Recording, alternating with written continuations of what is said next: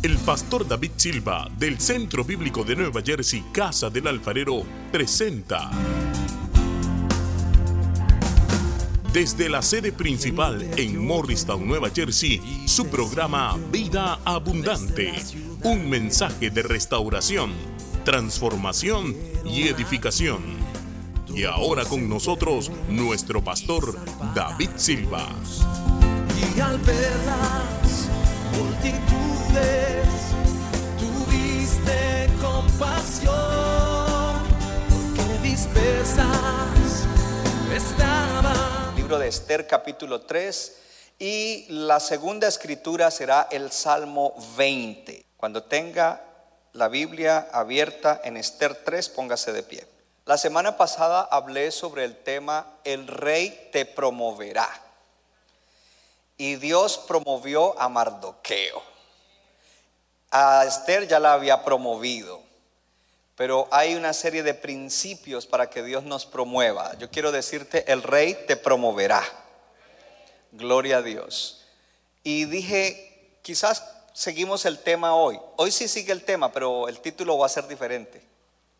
Gloria a Dios. ¿Están listos? En el libro de Esther, capítulo 3, leemos primero el versículo 8. Dijo Amán al rey Asuero, hay un pueblo esparcido y distribuido entre los pueblos de todas las provincias de tu reino, y sus leyes son diferentes a las de todo pueblo, y no guardan las leyes del rey, y al rey nada le beneficia dejarlos vivir. Esa es la manera como Satanás ve a los cristianos. Hello. Versículo 13. Y fueron enviadas cartas por medio de correos a todas las provincias del rey, con la orden de destruir, matar y exterminar a todos los judíos, jóvenes y ancianos, niños y mujeres, en un mismo día, el día 13 del mes duodécimo, que es el mes de Adar, y de apoderarse de sus bienes. Por si estás preguntando qué tiene que ver eso con la vida de un cristiano, Jesús dijo en Juan 10:10, el ladrón Satanás no viene sino para robar, matar y destruir, pero yo he venido para que tengan vida y la tengan aún más abundante. Nuestra lucha espiritual es real, es verdadera, y la vemos aquí plasmada de una manera muy vívida. Amén. Ahora vaya conmigo a Salmo capítulo 20, los- el libro de los Salmos capítulo 20. Dice así, versículo 1, Jehová te oiga en el día del conflicto. El nombre del Dios de Jacob te defienda, te envíe ayuda desde el santuario y desde Sión te sostenga y haga memoria de todas tus ofrendas y acepte tu holocausto. Antes de que sigamos leyendo, en la Reina Valera eh, tiene un título ese salmo y dice oración pidiendo la victoria. En la Biblia de las Américas tiene un título que dice oración pidiendo la derrota de los enemigos. ¿Qué le quiero decir? Que el Salmo 20 es un salmo de lucha espiritual, es un salmo para la batalla. No, no, a ver, a ver, el, Salmo 20 es un salmo para la batalla, para cuando hay conflicto. Versículo 4. Te dé conforme al deseo de tu corazón y cumpla todo tu consejo. Nosotros nos alegraremos en tu salvación. Alzaremos bandera, y debe ser bandera de victoria, en el nombre de nuestro Dios. Conceda a Jehová todas tus peticiones. Ahora conozco que Jehová salva a su ungido. Le responde el rey a la congregación. Lo oirá desde sus santos cielos con la potencia salvadora de su diestra. Estos confían en carros y aquellos en caballos, mas nosotros en el nombre de Jehová nuestro Dios tendremos memoria. Ellos flaquean y caen, mas nosotros nos levantamos y estamos en pie. Muy bien, hermana, que lo haya recibido. Salva Jehová, que el rey nos oiga en el día que lo invoquemos. El tema del día de hoy, el rey te dará la victoria. El rey te dará la victoria. Puede sentarse en la presencia del Señor. Sí, el rey te dará la victoria, la victoria está asegurada, Cristo ya la ganó, pero hay algo que nos corresponde hacer. Es normal que todo cristiano tenga lucha y la lucha es espiritual. Tenemos enemigos como la carne, Satanás y el mundo. El creyente que no ve su vida como una vida de continua lucha, será derrotado, será zarandeado, el enemigo hará de las suyas. Pero yo le estoy hablando a un pueblo entendido que sabe que la vida es una vida de lucha espiritual y que la lucha espiritual no es algo que nos carga, que nos graba, es lo normal de la vida de un creyente. Dije que es lo normal, ser un soldado del ejército de Dios, como segunda de Timoteo capítulo 2 dice, es lo normal. Buenos soldados de la fe, buenos soldados que pelean la buena batalla de la fe, buenos soldados que se ponen toda la armadura de Dios para resistir al maligno, buenos soldados que miran las maquinaciones del diablo que anda buscando a quien devorar, buenos soldados que pueden aplicar la victoria de Cristo a sus vidas, pero para que nosotros podamos tener la victoria que el rey nos quiere dar, debemos estar preparados para esa victoria. Esa victoria no viene automática, no viene casualmente, no viene porque eres cristiano. Hay condiciones, hay principios que deben en nosotros para ser más que vencedores. Yo dije que hay principios que hay que cumplir para que seamos más que vencedores, como dice la palabra de Dios. Ahora, qué interesante Varias, hay muchas cosas, no sé cuántas le voy a poder decir, pero la, semana pasada leíamos el capítulo 6 del libro de Esther y sabemos que, eh, que lo que sucedió, lo que había sucedido, primero que todo en el capítulo 2, Mardoqueo eh, le ha dicho a Esther que vaya y participe para ser seleccionada como reina. Eh, ella es seleccionada. Eh, en, una vez que ella ha sido seleccionada, hay un incidente que sucede allí en el capítulo 2, y es que hay dos eunucos que están tramando matar al rey Azuero, y Mardoqueo se da cuenta de eso y va y le dice a Esther, van a matar al rey, dile que fulano y fulano lo van a hacer. Esther va y le dice, mira, van a matar a fulano y fulano, eh, fulano y fulano te van a matar, están haciendo un complot para asesinarte. Y eso me lo dijo a mí un hombre que está allá afuera, que es Mardoqueo. Ella no revela quién es Mardoqueo ni de, de qué nacionalidad es, que es del pueblo de Dios. Luego en el capítulo 3 encontramos que el rey promueve a Amán, que es un tipo de Satanás y de la carne, Agageo, de los de Agag, de la descendencia de Agag. Y leemos en el capítulo 3 lo que dice. Hey rey, ese pueblo no te va a servir para nada, hay que acabarlos a todos. Y luego influencia y, promociona y manipula para que se haga un decreto en contra del pueblo de Dios. En el capítulo 4, Mardoqueo le dice a Esther, ve intercede delante del rey a favor de nosotros, porque nos van a aniquilar. Él ya está en ayuno, en silicio, todo eso ya lo hemos explicado. Esther no quiere porque puede, corre peligro su vida si el rey no la acepta porque no ha sido llamada. Pero ahora ella entiende y ella va y lo da todo, arriesga todo para la salvación del pueblo de Dios. Una vez que ella es aceptada, el rey le pregunta a ella, ¿qué quieres, reina? Pide lo que tú quieras y hasta la mitad del reino se te dará. Y Esther dice, no, la verdad lo que quiero es que mañana vengas a un banquete que te voy a preparar y ven con Amán. Al otro día ella prepara ese banquete, prepara, me imagino la preparación, qué le gusta al rey, cómo le gusta que le sirvan, cuánta sal quiere, cuánta pimienta, cuánto achote. Ah, si saben de eso, ¿eh? ¿Le gusta picante o le gusta mild? Para traerle unos habaneros. Ella prepara todo. ¿Cómo le gusta la decoración, la mesa? Llegan al banquete. En el banquete le dice, reina, dime qué quieres. Pide lo que quieras y hasta la mitad del reino te daré. Y le dice, rey, mañana yo te voy a decir eso, pero lo que yo quiero es que mañana vengas a otro banquete. Y todo eso ya hemos explicado. Es en el tiempo de Dios, no es acelerado. Y también otros principios paralelos que aparecen para la vida espiritual, aunque es algo natural y humano. Esa noche, después del primer banquete, al rey se le va el sueño y no puede dormir. No sé si fue el achote o el habanero, pero se le fue el sueño. Se le fue el sueño y en eso llama a uno de sus asistentes y dice, tráiganme los libros de las historias de lo que ha sucedido aquí y léame. Y yo me imagino a ese asistente allí leyéndole y el asistente ya que se cae de sueño, el rey, no, no, no, sigue leyendo. Y de pronto llegan al lugar donde le dice que Mardoqueo le había salvado la vida. Y la pregunta del rey es, ¿qué se ha hecho para honrar a ese hombre?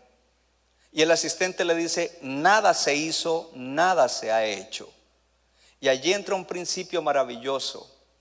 Porque el asunto aquí, poniendo el paralelo, recuerde que la preparación de Esther nos muestra a nosotros mirra, nos muestra los, los, los aceites de perfume agradable y lo hemos comparado y lo hemos usado como ilustración de, nuestra preparación para entrar en una relación más íntima con nuestro Rey de Reyes, Jesucristo. Para ser verdaderos adoradores, gloria a Dios, debemos ser gente que se purifica, que se santifica, pero gente que también está dispuesta a que de su vida fluya un aroma agradable porque cada área de nuestra vida agrada a Dios. Y esto lo logramos con la palabra, lo logramos con la ayuda del Espíritu Santo. Dios nos da la gracia para que vivamos así cuando nosotros hemos descubierto que el tesoro más grande que existe en el universo se llama Jesucristo y Él es nuestro Rey, el Rey de nuestra vida, Él es nuestro Dios.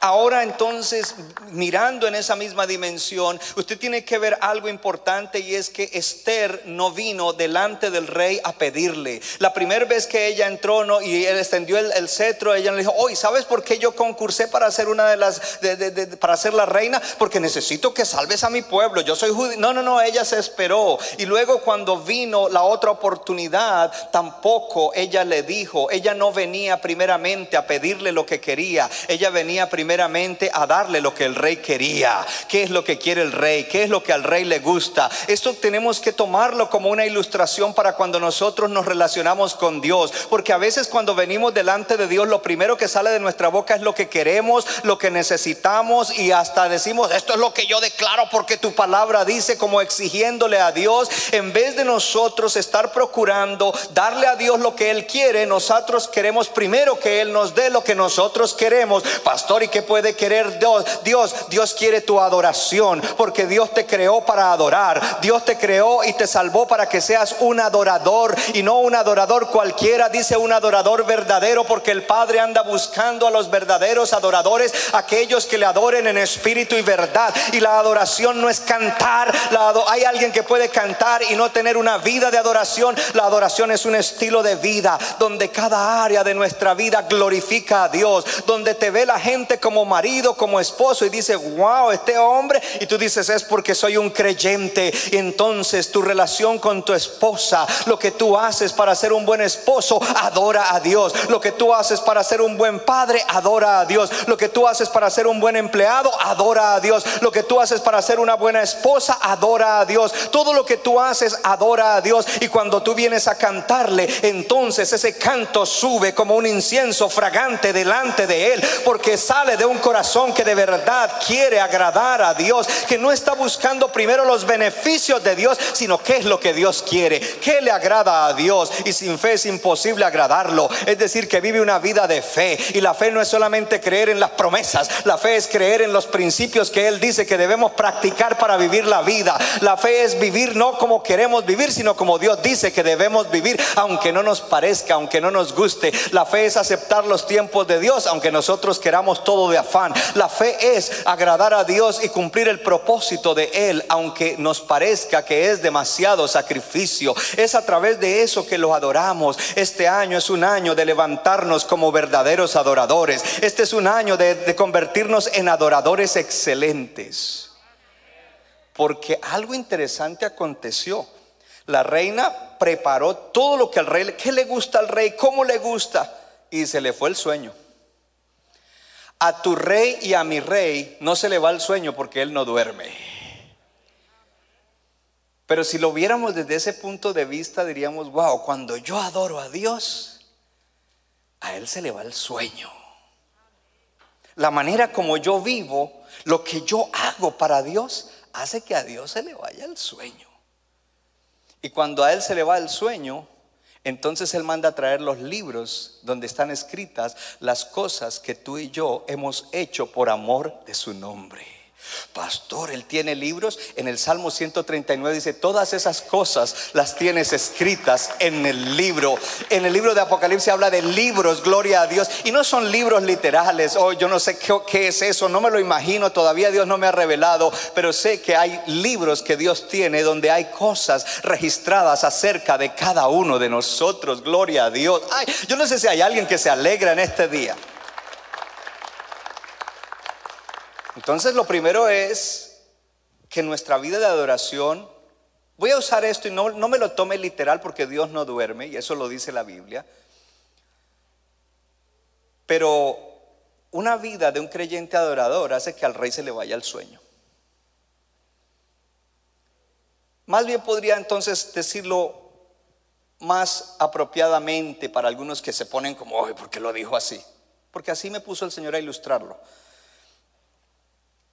que el Señor le pone atención a aquellos que hacen lo que a Él le agrada. Porque encontrar en la tierra gente que haga lo que le agrada a Dios es raro, aún en las iglesias. Déjeme decirlo en secreto.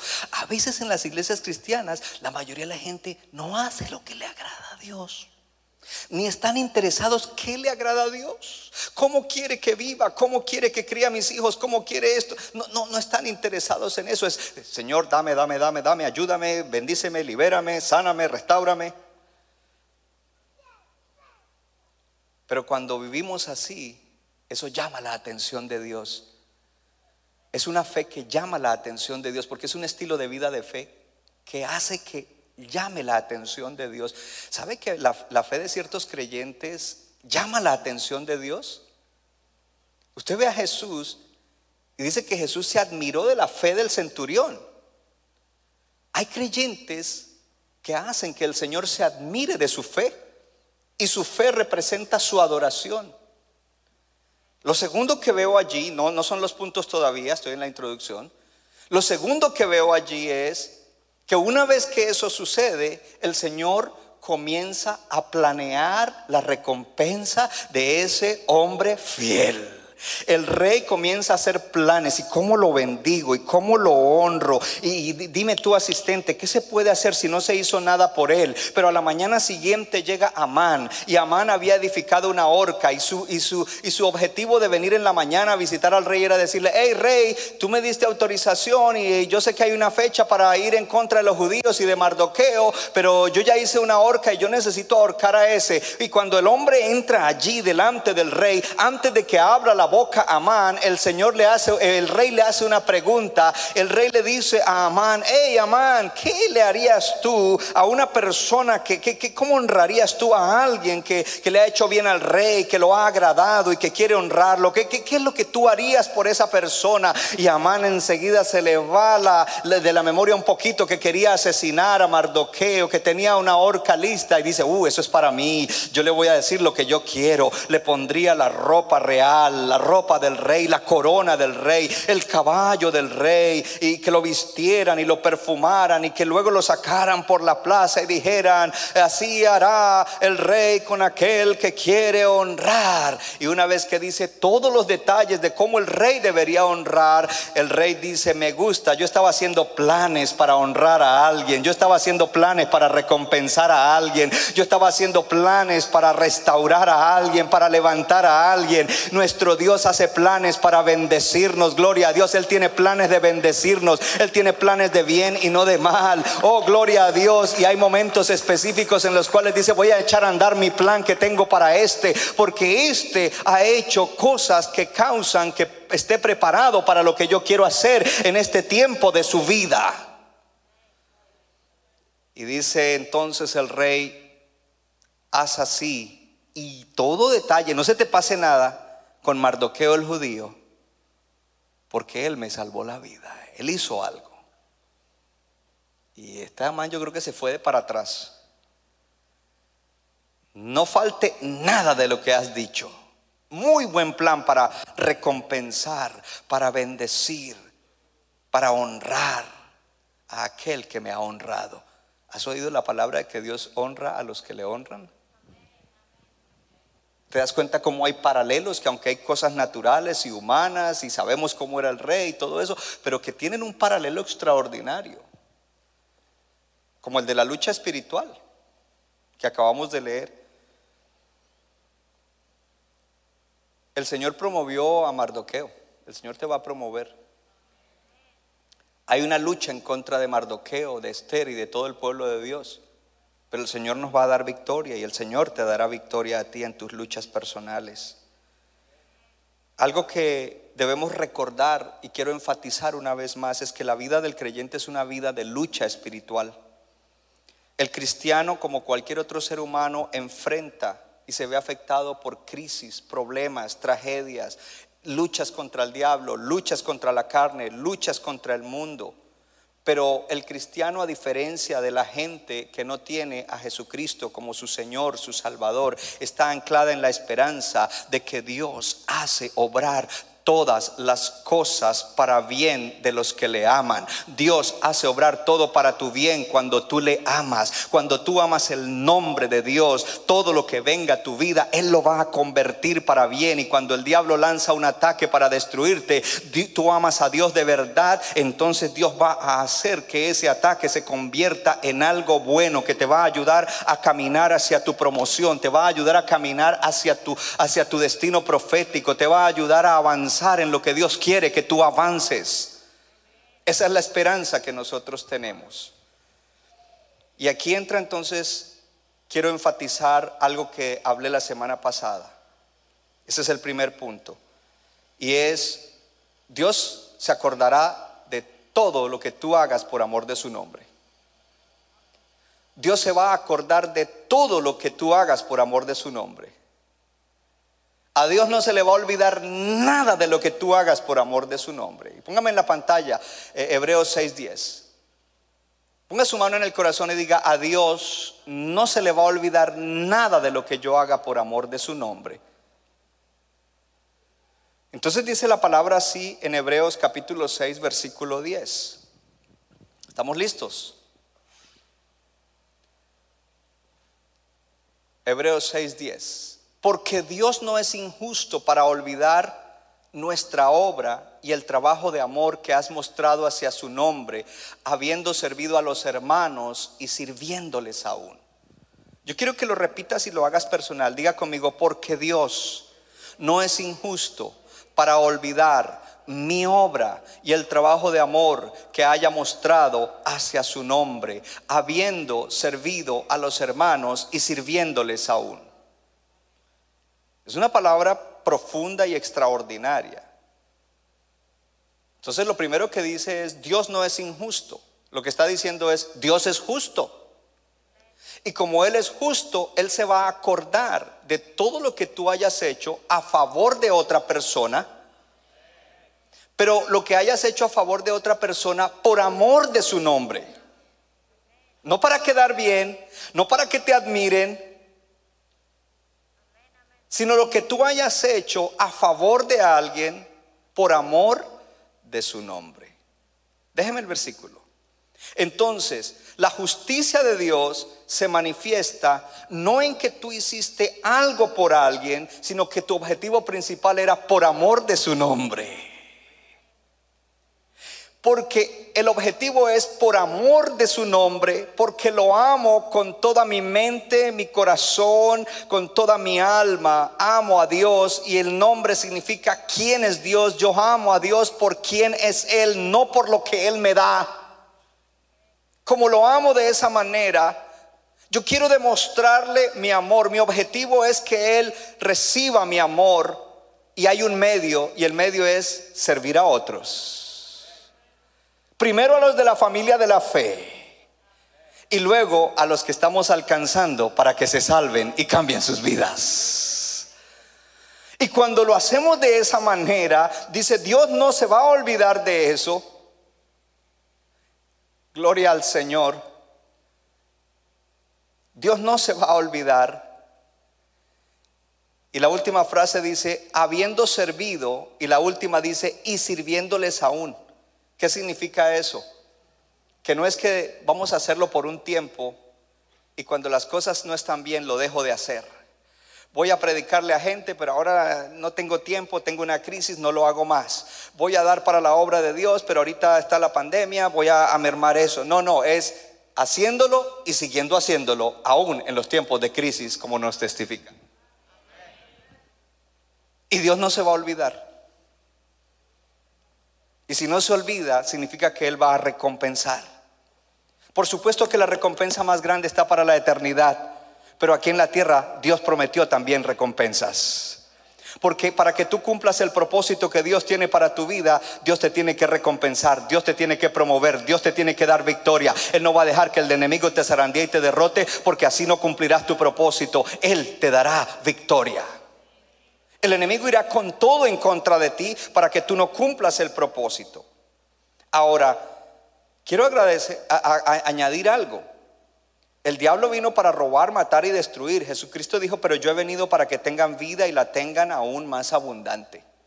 La guerra espiritual es real.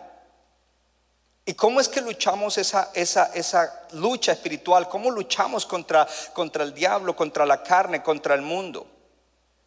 Y una de las cosas que quiero decirle es amando a Dios con todo tu corazón, con toda tu mente, con toda tu alma y con todas tus fuerzas. Y el segundo es semejante, no es igual, no es el mismo, es semejante, amando a los demás como nos amamos a nosotros mismos. Y eso es lo que vemos ahí en Mardoqueo. Mardoqueo, porque ahorita vamos a hacer una pregunta y la vamos a responder. Pero Mardoqueo no estaba interesado en lo que en los beneficios que pudiera recibir por salvarle la vida al rey. Póngame atención acá.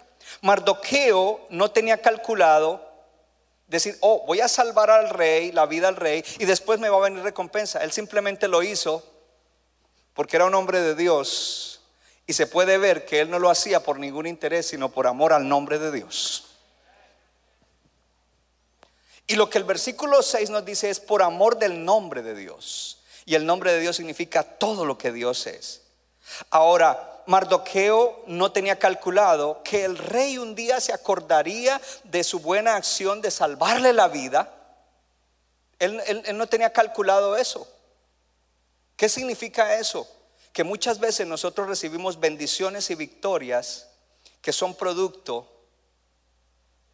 de haber hecho en el pasado cosas por amor al nombre de Dios. Espere, y que ni siquiera nos acordamos que las hicimos ni entendemos que es por causa de lo que hicimos por amor al nombre de Dios.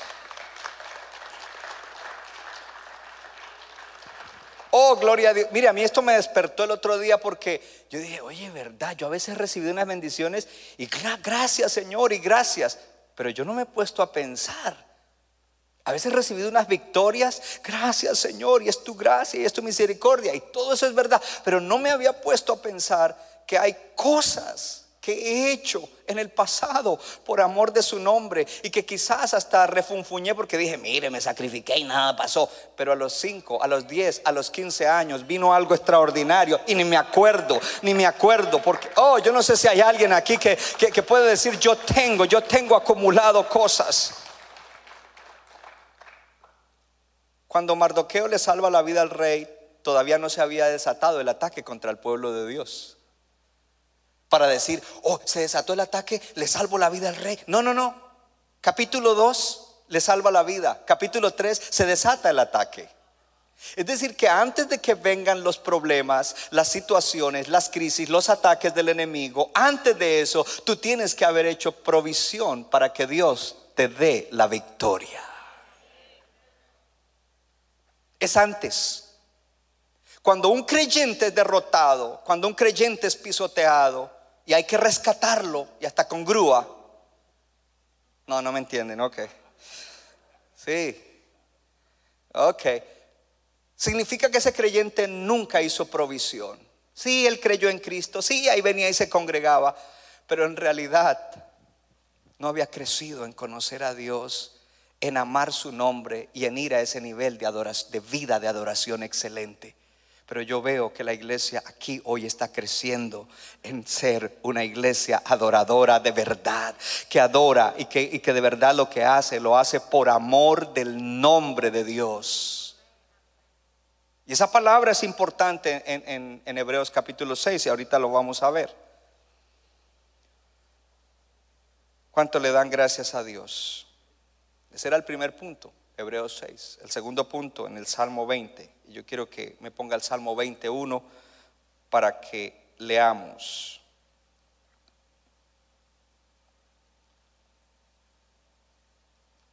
Antes de que leamos el Salmo 21, como a mí me gusta enseñar y enseñar bien, quiero mostrarle algo interesante. Una, una iglesia o un creyente se puede convertir en alguien que es humanitario.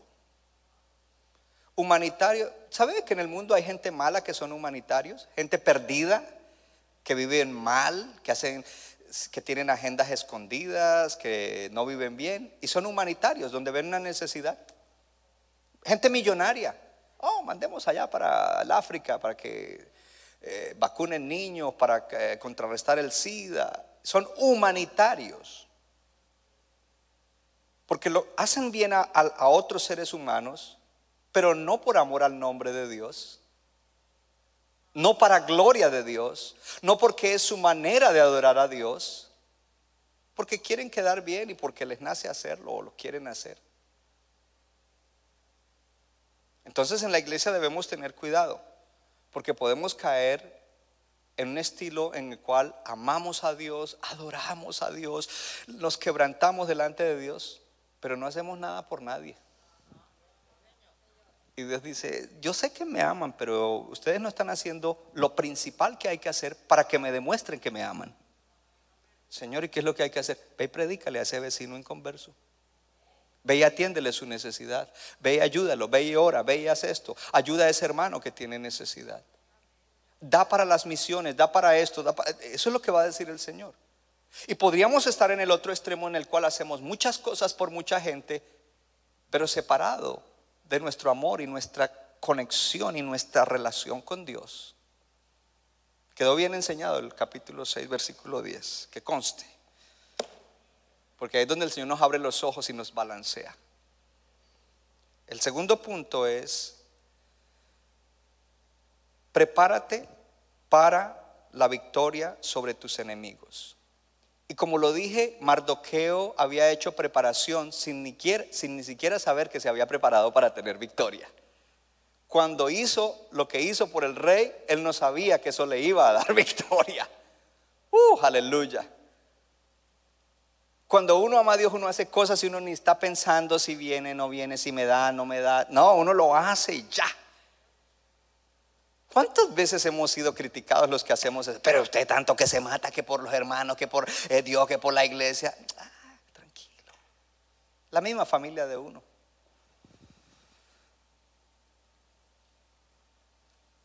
El Salmo 20 es un salmo de preparación para la batalla. En el capítulo 13 desata la batalla. Jesús dijo que el diablo vino para robar, matar y destruir.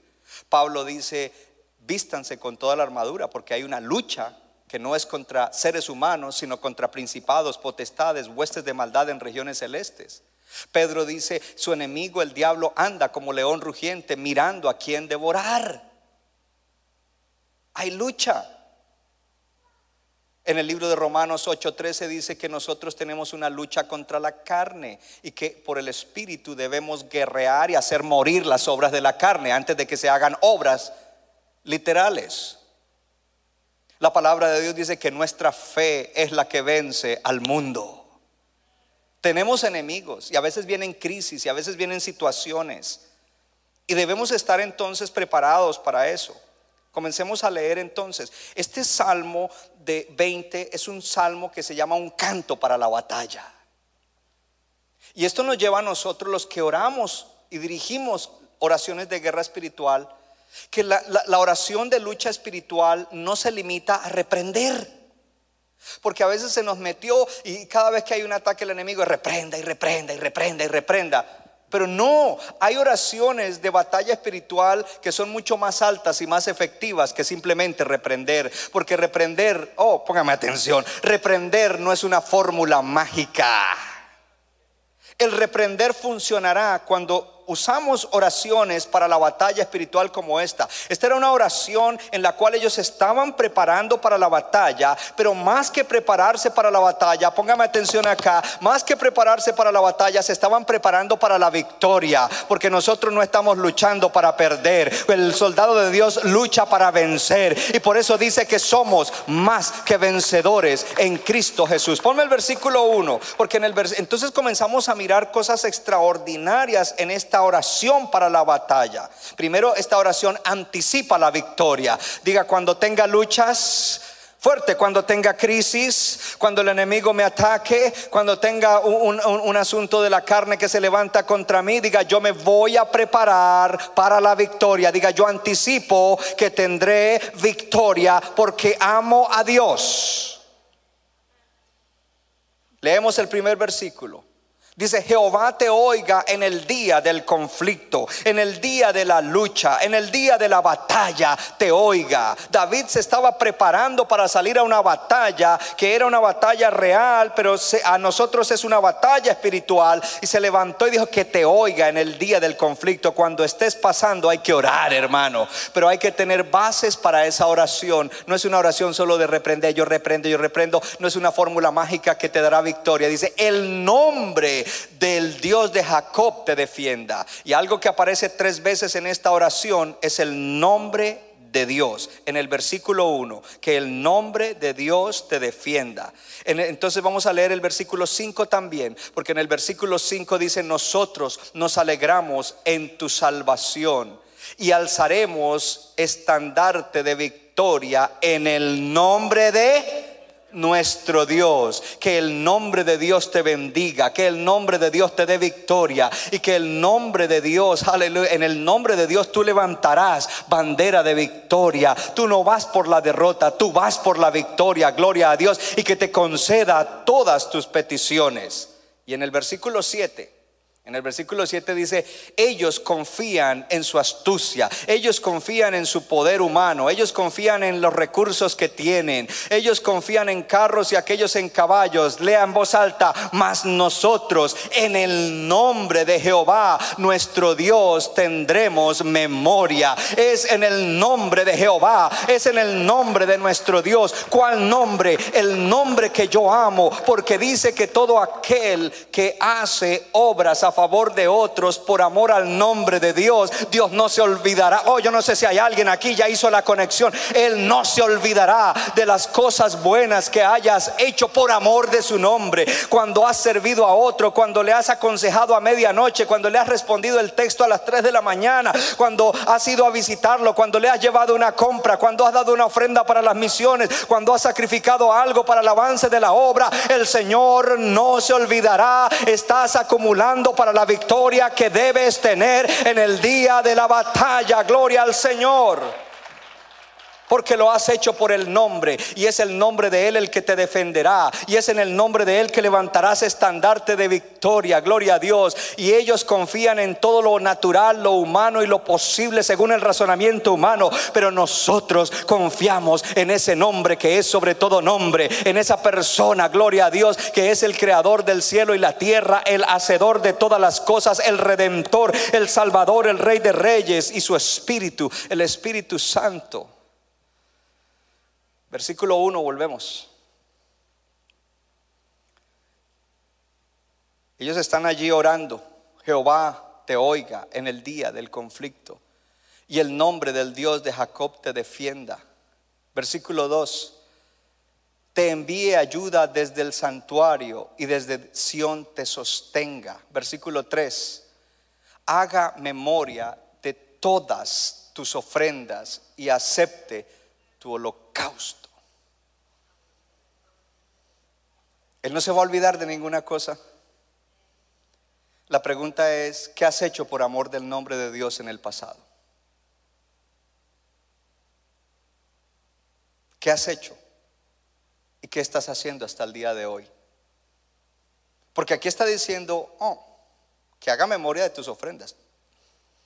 Tú has dado ofrendas. Tú has ofrendado a Él. Él tiene algo de qué acordarse para darte la victoria. Hay una base. Tú lo has hecho por amor del nombre de Él, no para quedar bien, no por cumplir. Por lo tanto, has hecho provisión para el día de la batalla recibir la victoria que Él te va a dar. Y dice, y acepte tu holocausto.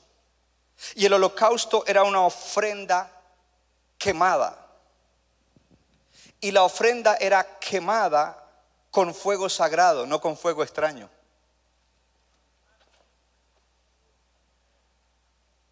Hello. Y la, el holocausto, la ofrenda quemada, es un símbolo de una entrega total, que lo podemos ver claramente en Romanos 12.1.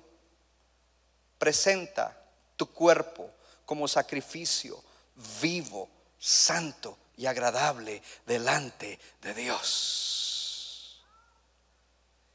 ¿Qué significa eso? Significa presenta tu vida y la expresión de tu vida a través de tu cuerpo, que es el que manifiesta tu vida en la tierra, y que todo lo de tu vida sea ofrecido a Dios como holocausto. Hay una rendición total.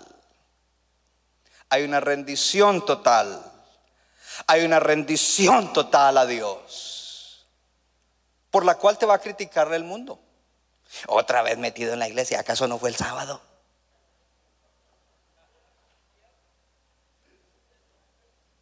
La gente no entiende. Usted tiene que ser como alguien que salió de ser presidente hace poco, que no le importaba lo que dijeran. No ser como él, pero ser como él en ese aspecto que no le importaba lo que dijeran. Ah, que es un malo, ah, que es un esto, ah, que es un, eh, un asesino. Nada de eso lo hizo retroceder. Por eso dice que a veces los hijos del mundo son más sagaces que los hijos del reino. Nosotros, si dijo eso, mejor me quedo para que no me critique, que te critiquen. Y otra vez se va para la calle y que, va a visitar a alguien, no sabe que estamos en el COVID. Es una rendición total al Señor. Y cuando estás en conflicto, tú puedes orar y Señor, haz memoria de todo lo que yo he dado por amor de tu nombre, de mi entrega por amor de tu nombre. Mire, las batallas de la vida no se ganan tan fácilmente.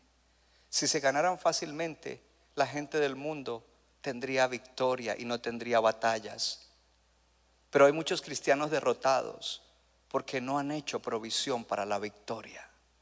Pero en el día de hoy Dios nos abre los ojos si has estado haciendo provisión a través de tu orar, de tu servir, de tu dar, de dar tus fuerzas, de dar económicamente, no dejes de hacerlo. Sigue haciéndolo, porque lo que hiciste ayer te dará victoria hoy y lo que hagas hoy te dará victoria mañana.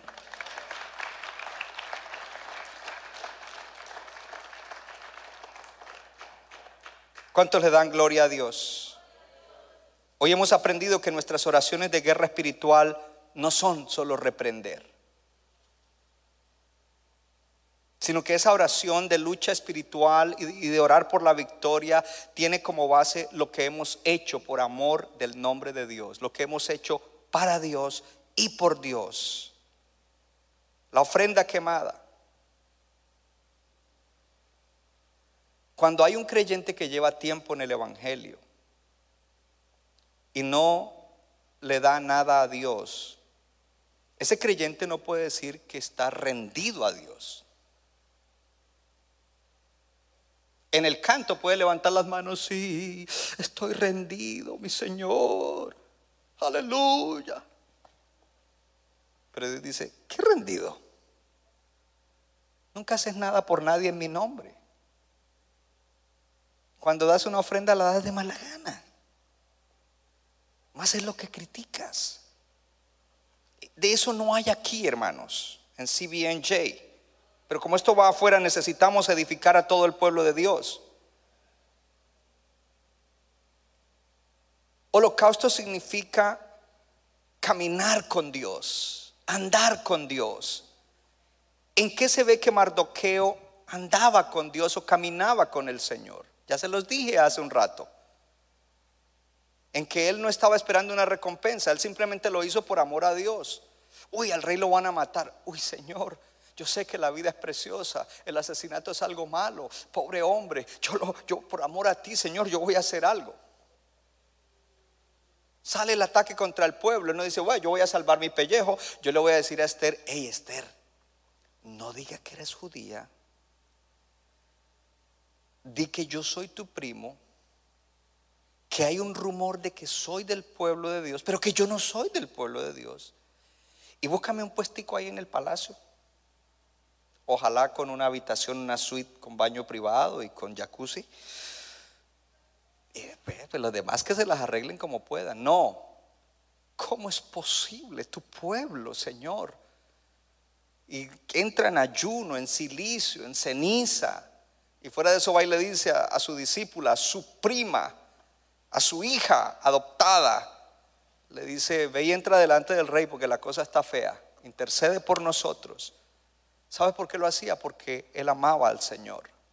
Y él lo hacía por amor a Dios. Ofrenda quemada, holocausto. Diga conmigo, sacrificio. Hermanos, yo entiendo que mucho de lo que nosotros hacemos como iglesia todos juntos, todos sacrificamos. Míreme acá, míreme acá. Yo voy, a abrir mi corazón. Esta mañana no dije estas cosas porque siempre el primer servicio es un poco presionado con el tiempo, pero de pronto alguien que se fue y se conectó en la casa Créame que yo entiendo el sacrificio que cada uno de ustedes y mi persona y mi esposa hacemos en diferentes niveles.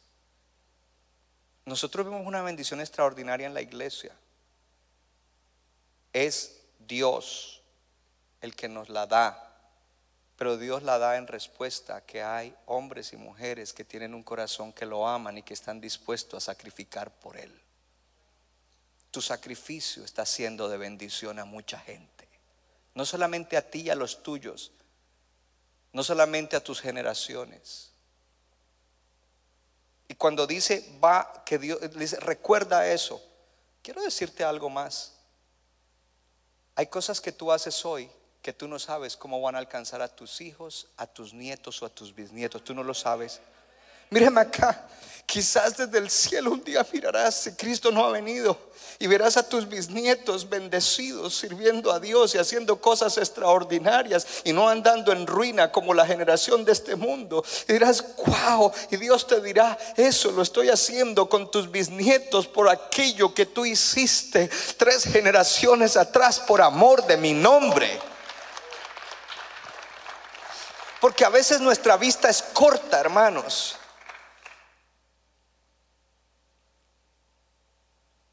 Ese, versículo 3 indica que hay una rendición total, que hay un dar total, que no estamos apegados a nada, que estamos dispuestos a darlo todo por Él, que no reserva nada para sí, que está dispuesto a hacer sacrificio. Yo siento decir esto esta noche, esta mañana. Otra vez algo que no dije esta mañana, creo que los del segundo están sacando más que los del primero hoy. Porque claro, aquí ya se me fue el tiempo ya debería haber terminado. Mi esposa y yo hemos sacrificado muchísimo.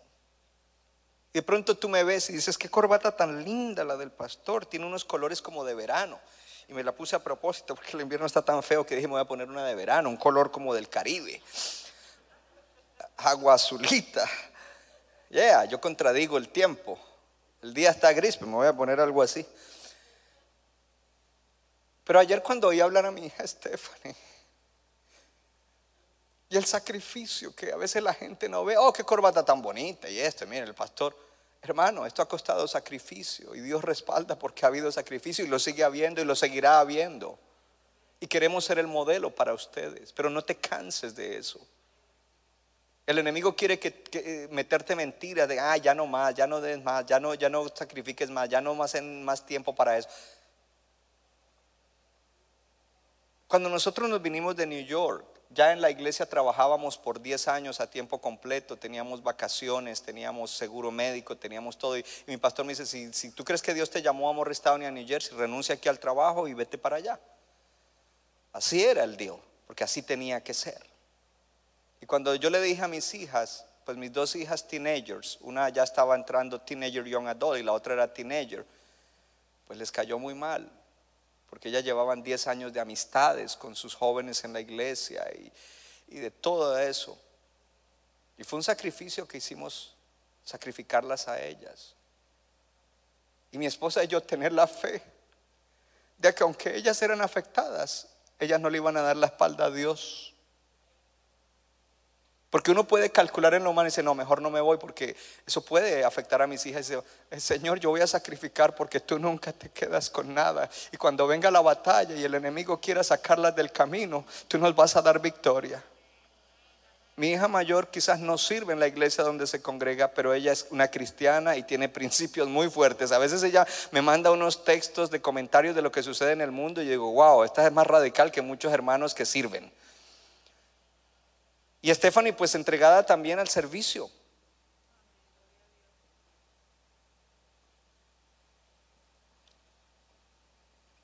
No tengas miedo. La diferencia entre el sacrificio de Abel y el de Caín es que uno era sin amor a Dios, el otro era por salir y era por salir del paso, el otro era por amor a Dios y por eso daba lo mejor y sacrificaba lo mejor. Lo primero, lo más gordo. Porque algo que debemos entender es que Dios no acepta todo lo que le ofrecemos. Dios no acepta todo lo que le ofrecemos. Dios no recibe todo lo que le ofrecemos. Veo que parece que no están de acuerdo conmigo, pero yo le voy a hablar la Biblia. Dice, si mi pueblo por el cual mi nombre es invocado se humillare, orare, buscare mi rostro y se convirtieren de sus malos caminos, entonces, entonces, entonces, no antes, yo oiré sus oraciones, perdonaré sus pecados y sanaré su tierra. ¿Sabe lo que está diciendo? Si no hay esas condiciones, yo no voy a oír sus oraciones. No todo lo que le ofrecemos a Dios Él lo recibe. Pero hoy Dios nos está diciendo, te estoy preparando para la victoria, porque yo te voy a dar la victoria. Y con la palabra que te doy hoy te abro los ojos para que tú te metas en esa dimensión en la cual tú haces todo por amor a Él, lo cual significa, ¿qué es lo que a ti te agrada, Señor? Cada vez que tú haces una de esas obras, cada vez que tú haces alguna de esas cosas que haces, que sacrificas algo en tiempo, en fuerzas, en, en dinero, en, en tiempo con tu familia, oh, y lo haces por amor a Dios, bendiciendo a otros, ya sea de la iglesia o para alcanzarlos, Dios no se va a olvidar de eso y estás acumulando para la batalla y el día de la batalla entonces podrás clamar con una oración como esta y recibir la respuesta de Dios y la victoria. Yo quiero terminar leyendo el resto del Salmo. Versículo 3, 4 ahora. Que el Señor te dé conforme al deseo de tu corazón y cumpla todo tu consejo, después de que se acuerda de tus ofrendas y tus sacrificios. Te dé conforme al deseo de tu corazón y cumpla tu consejo. Versículo 5 nosotros nos alegraremos en tu salvación, en la victoria, en la liberación de la opresión y alzaremos bandera en el nombre de nuestro Dios. Conceda a Jehová todas tus peticiones. Versículo 6. Ahora conozco que Jehová salva a su ungido, lo oirá desde los santos cielos con la potencia salvadora de su diestra, con la potencia salvadora de su diestra. Versículo 7. Estos confían en carros y aquellos en caballos, mas nosotros en el nombre de Jehová nuestro Dios tendremos memoria. No vamos a salir adelante en este tiempo por nuestra astucia o por lo que el mundo haga o por lo que la gente haga o diga o promueva. Hay cosas que tenemos que hacer, pero nosotros saldremos vencedores, victoriosos y bendecidos porque confiamos en el nombre de Jehová nuestro Dios. No se nos olvida en ningún momento en el conflicto. Versículo 8 Ellos flaquean y caen, mas nosotros nos levantamos y estamos en pie. Yo estoy profetizando que este año es el año en el cual tú quedarás levantado de pie, gloria a Dios, y serás bendición a gente que se ha caído y los ayudarás a levantar. Por amor al nombre de Él, gloria al Señor. Centro Bíblico de New Jersey, Casa del Alfarero, presentó su programa Vida Abundante si usted desea obtener más información y lo último que acontece en nuestro ministerio, visítenos en el internet www.centrobibliconj.org. Y ahora también puede estar más cerca del pastor David Silva a través de su Facebook donde encontrará palabra de Dios por la mañana, tarde y noche. Búsquelo en Facebook como Pastor David Silva. No se equivoca le da forma al barro para su deleite. Somos vasos de su agrado y de su Nuestra iglesia está localizada en la 63 de la Abbott Avenue en Morristown, Nueva Jersey. Miércoles 7 y 30 de la noche, domingo 8 y 30 y 11 de la mañana. Para más información, llámenos al 973-292-0170. 973-292-0170.